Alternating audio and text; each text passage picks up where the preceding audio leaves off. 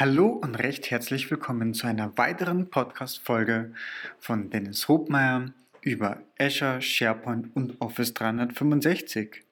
Heute geht es um Office 365 Performance. Das Ganze ist immer wieder ein heißes Thema und gerade wenn man, sagen wir mal so, ein paar Tage mit SharePoint On-Premise arbeitet und dann mit SharePoint Online, wird man feststellen, SharePoint On-Premise ist viel schneller. Woran liegt das? Also, und zwar müssen wir da mal aber vergleichen. Äh, mir fällt der Vergleich immer so auf, mein SharePoint On-Premise, ich habe entsprechende Testserver, die sind auf Azure gehostet, sprich im gleichen Rechenzentrum wie Office 365 selber. So, das heißt, ich kann eigentlich die Warnleitung als, ähm, naja, als, als Kriterium für, die, für den Seitenaufbau schon mal ziemlich ausschließen und ähm, daher ist meine Schlussfolgerung, dass es einfach an der gescherten Umgebung von Office 365 liegen muss. Das bedeutet, Office 365 ist im Prinzip SharePoint im Tendency-Modus, den ich mir mit vielen anderen Kunden teile. Erst ab einer gewissen Größenordnung bekommt man dann wirklich einen dedizierten Tenant, also dedizierte Infrastruktur. So, das heißt, da dürfte schon mal der eine Unterschied liegen, denn meine Testumgebung, auch wenn sie auf Azure läuft, Infrastructure as a Service, die langweilt sich mal grundsätzlich und genießt daher eigentlich relativ gute Performance. Und äh, das beginnt eigentlich nur beim Seitenaufbau. Bloßer Seitenaufruf ist schon mal spürbar schneller. Doch es gibt noch ein paar Sachen, die man beachten kann und wo man aber auch optimieren kann und troubleshooten kann. Und da möchte ich jetzt mal eingehen eben auf Focus Office 365. Zuallererst äh, steht natürlich das Thema Bandbreite im Vordergrund, denn wenn ich natürlich viele Benutzer habe, dann kanalisieren diese über meine Warnleitung und der Traffic geht entsprechend darüber. Dazu gibt es ähm, natürlich ein paar Tuning- Mechanismen. Windows in den Standardeinstellungen kann das eigentlich schon ganz gut mit diesem Erwin und ähm, ja im Prinzip diesem TCP-Tuning, wie groß Pakete sein dürfen, wann ein Acknowledge vom, vom TCP-Stack gesendet wird. Da gibt es eigentlich seit Windows 7 schon so ganz gute Einstellungen ähm, die kann man über NetSH entsprechend konfigurieren. Ich verlinke den Artikel, der das mal ein bisschen ausführlicher beschreibt, in den Show Notes. Aber wie gesagt, standardmäßig steht es auf Auto. Das heißt, ich muss mich eigentlich nur darum kümmern, dass ich entsprechend ein ja, dickes Rohr liegen habe, um dann meine Inhalte ja, in der Cloud darauf zurückzugreifen. Bei Exchange oder bei Outlook fällt es mal nicht so tragisch ins Gewicht. Ne? Das nutzt einen Cache-Modus. Das heißt, wenn wir mal die Hauptapplikation uns betrachten, das zweite ist dann Skype und das dritte ist halt SharePoint. Und SharePoint gibt es eigentlich auch zwei Applikationen oder zwei äh, Verwendungsbereiche. Ich habe einmal, ich sage jetzt mal, einen Intranet-Bereich, einen Publishing-Bereich. Das heißt, ich rufe Seiten auf, konsumiere Seiten und da zählt natürlich der Seitenaufbau. Und der andere Bereich ist die Zusammenarbeit und der Austausch von Dokumenten. Da zählt natürlich dann, wie schnell öffnet sich das Dokument. Da gibt es dann nochmal zu Unterschiede. Öffnet das Dokument im Webbrowser. Ne? Also nehmen wir mal an, ich habe da PowerPoint und das ist jetzt eine komplexere mit Video drinnen, ist dann doch mal 20, 30, 40, 50 MB groß. Und wenn ich die runterladen muss, ne, dann dauert es natürlich erstmal eine Weile, auch wenn meine Leitung ein bisschen dicker ist, braucht aber einen Moment. So, das ist das eine. Das andere ist, wenn sie im Office Web öffnet, dann kriege ich vielleicht schon mal den Eindruck, es rendert einfach schon mal einfach nur die Ansicht, ohne dass ich jetzt die 50 MB übertragen muss. Das heißt, hier kann ich einfach schon mal auch als Benutzer ähm, sehen oder wenn ich jetzt zum Beispiel die SharePoint-Suche bemühe, kann ich schon mal über den Office Online reingucken ins Dokument, ist es denn das Richtige, schnell durchscrollen. Er rendert im Prinzip nur die, die Bildschirmansicht ohne die großen Inhalte. Und wenn ich dann sicher bin, ja, das ist es, dann kann ich es runterladen. Wir haben ein Beispiel für den Internetbereich. Für eine stetige Zusammenarbeit, wo ich zum Beispiel konkret an einem Projekt arbeite, würde ich empfehlen, dass man den OneDrive, den Next äh, Generation Sync Client verwendet. der synchronisiert wirklich gut. Das heißt, ich kann, ob ich das jetzt aus Groups, Teams, SharePoint Library einfach auf Sync drücke, der neue OneDrive-Client muss aufgehen, da kann ich synchronisieren und dann habe ich die Daten wiederum mit dabei, ich kann sie bearbeiten und dann synchronisiert im Hintergrund. Das heißt, dann ist mir die Bandbreite eigentlich auch ziemlich egal und auch ob ich gerade offline bin, beim Kunden bin, in der Bahn bin, schlechtes Netz habe, spielt dann in dem Moment einfach keine Rolle. So, zum Seitenaufbau, also Publishing Internetportal. Da gibt es jetzt auch zweierlei Sachen. Wir haben einmal dieses Classic UI und wir haben einmal das Modern UI. Jeder, der mit Webseiten schon mal was gemacht hat, der weiß auch, dass es gibt eine ganze Anzahl, eine ganze Latte von Anfragen, JavaScripts, CSS-Dateien, die da geladen werden. Je weniger die Anfragen sind, desto besser. Ähm, eigentlich heißt es so für öffentliche Websites, es ja, sollte so unter 80 Requests sein. Das schafft der SharePoint nicht, aber ähm, der, der, da kann es auch mal in den dreistelligen Bereich über 100 gehen. Und da kann natürlich eins Auswirkungen haben, Webparts. Also ich nehme an, wir haben da eine recht komplexe Startseite, es sind ganz viele Webparts platziert. Diese Webparts können dann alle für sich nochmal eigene Files nachladen, was zum einen natürlich dazu führt, das File selber wird geladen. Und jetzt muss man natürlich wissen, der SharePoint ist jetzt ja nicht unbedingt dafür optimiert für File Storage, also vor allem um diese schnell auszuliefern und immer wieder die gleichen. Und jetzt haben wir bei CSS, JavaScript und so weiter, das sind ja viele kleine Dateien, das sind ja nur kilobyteweise Dateien. Also nehmen wir an, keine Ahnung, es hat 30 Kilobyte, dann braucht der SharePoint vielleicht für diese Anfrage 200 Millisekunden. Das ist dann ganz schön lange. Jetzt hat Microsoft vor, ich glaube, einem Jahr ungefähr schon auch ein Content Delivery Network eingeführt. Also zum einen für, wird es verwendet für eigene JavaScripts und CSS-Dateien. Noch nicht für alle, aber für viele. Das kann man dann im Prinzip über die URL verfolgen. Und zum anderen kann man eigene JavaScript, CSS, Bilder in dieses Content Delivery Network legen. Das ist im Office 365 eine reine Konfigurationsarbeit. Ich habe da zumindest, glaube ich, ein Skriptbeispiel oder einen Artikel, den ich noch verlinken kann. Das heißt, man kann einmal im Office 365 ähm, das Content Delivery Network aktivieren. Und dann gibt es da nochmal zwei Unterscheidungen. Es gibt quasi das Ganze als anonym. Dann kann ich sagen, okay, ich habe gewisse Listen, Bibliotheken, die standardmäßig dafür aktiviert werden, zum Beispiel Site Assists, alle, jedes Bild, was da drin abgelegt wird, wird automatisch ins Content Delivery Network gepackt. So, was ist ein Content Delivery Network? Das bedeutet eigentlich, ähm, das sind zum einen, ich sage jetzt mal, Auslieferungspunkte, Caching-Server, die die Datei zwar erstmal vom SharePoint abholen, aber dann im zweiten Schritt schnell ausliefern können. Das heißt, mein Beispiel der Datei mit 200 Millisekunden, die wird höchstwahrscheinlich in einem Zehntel der Zeit ausgeliefert, das heißt in 20 Millisekunden und ist natürlich ein Performance Booster ohne Ende.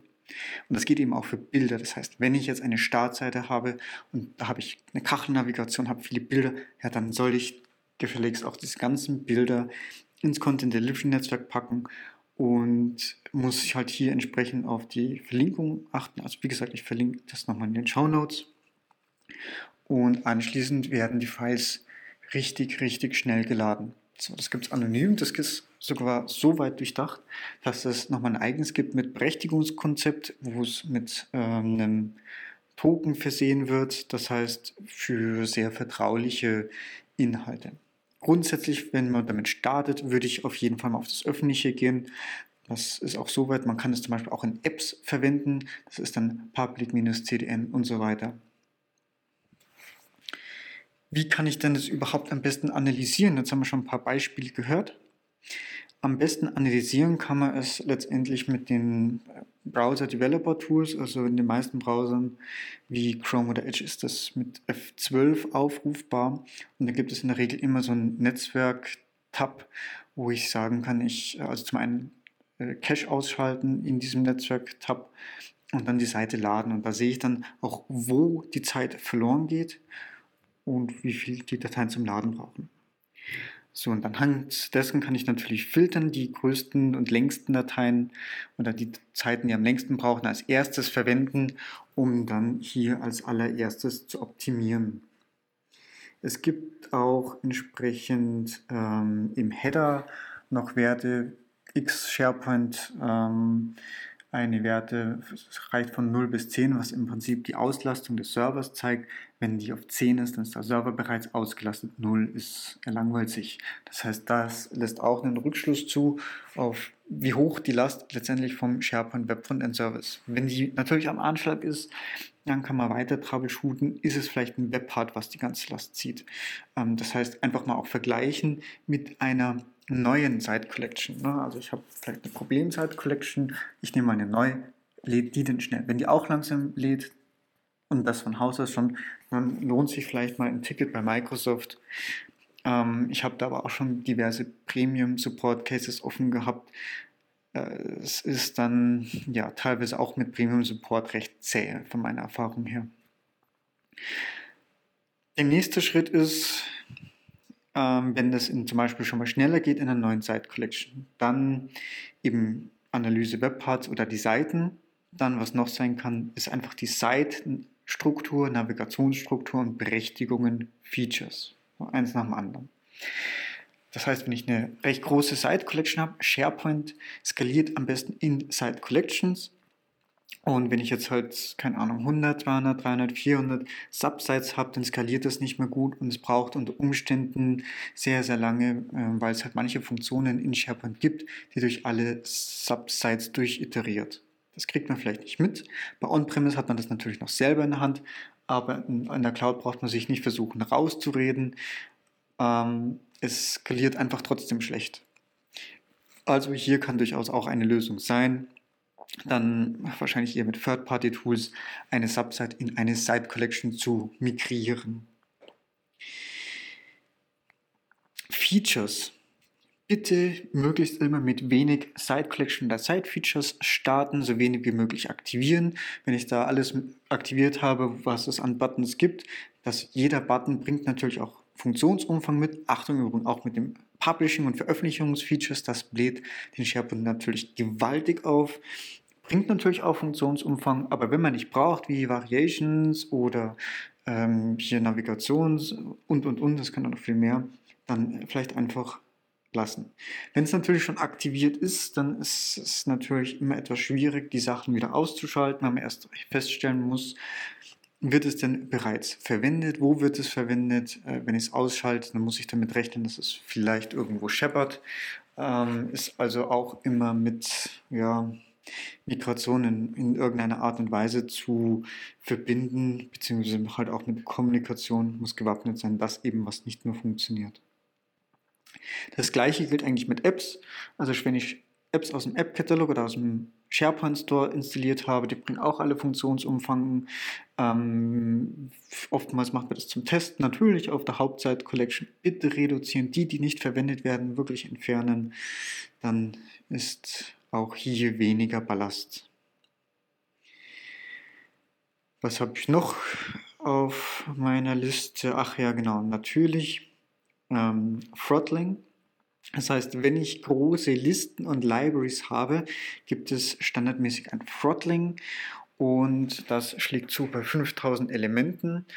Ähm, auch wenn ich jetzt vielleicht da drunter bin und sage, nee, 5000 ist sehr weniger, muss ich immer bedenken, wenn ich 15 Spalten dran habe, das muss der Browser erstmal herunterladen, wenn die alle noch gefüllt sind mit Text, da vielleicht noch Bilder dranhängen und und und. Der Browser lädt das runter, der Browser braucht das im RAM, der muss das erstmal rendern. Das kann auch entsprechend lange dauern. Ja, last but not least, ähm, das User Interface. Ähm, es gibt immer wieder die Diskussionen mit, ja, mein Intranet muss aber genau so aussehen und Bemühungen und ja, man investiert viel Zeit und Geld, dass das Intranet genauso aussieht wie das, ähm, wie das Corporate Identity das Marketing eben vorgibt.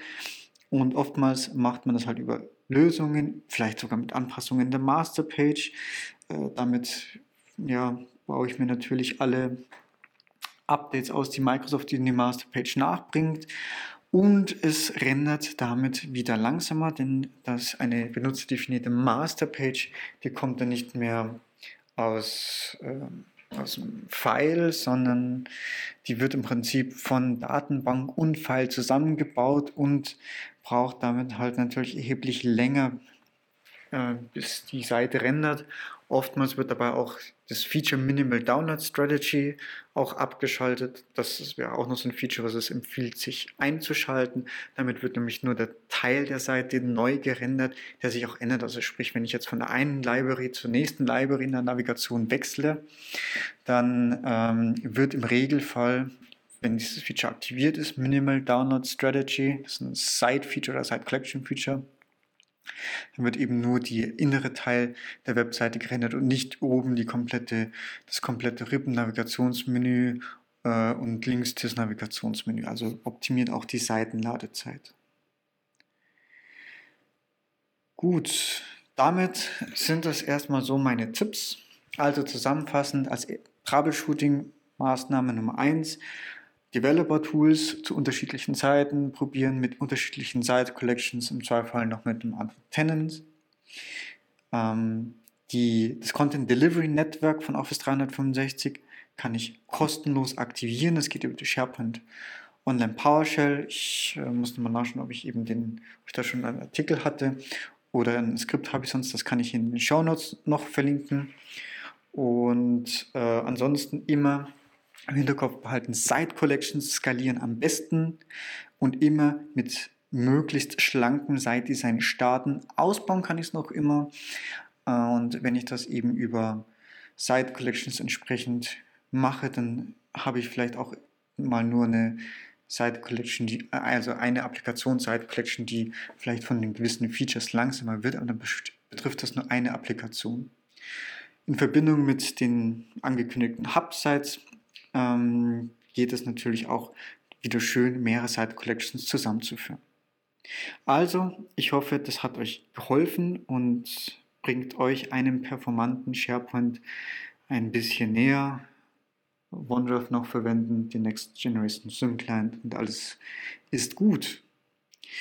Wenn euch dieser Podcast gefällt und gefallen hat, dann hinterlasst mir doch bitte ein Feedback, gerne auch per E-Mail podcast.hobenheim.net oder über die Kommentarfunktion. Bitte hinterlasst mir doch auch eine positive Bewertung hier auf iTunes oder der jeweiligen Plattform, die ihr verwendet. Ich danke euch. Tschüss.